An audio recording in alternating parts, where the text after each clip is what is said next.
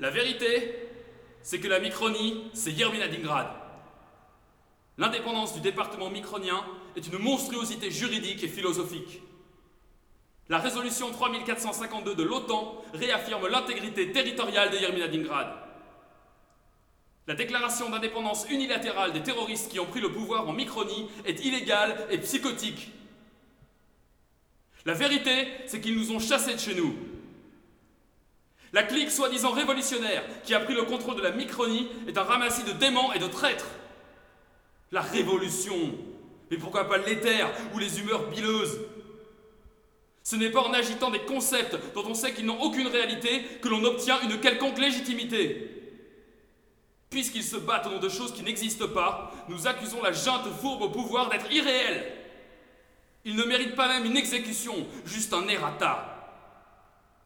La vérité, c'est que l'homme est mort.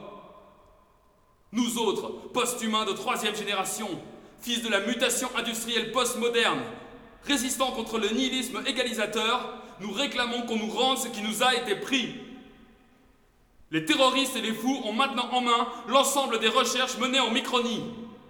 Et nous savons qu'ils ne s'en serviront pas. Ne les laissons pas détruire nos chances d'être ce que nous devenons.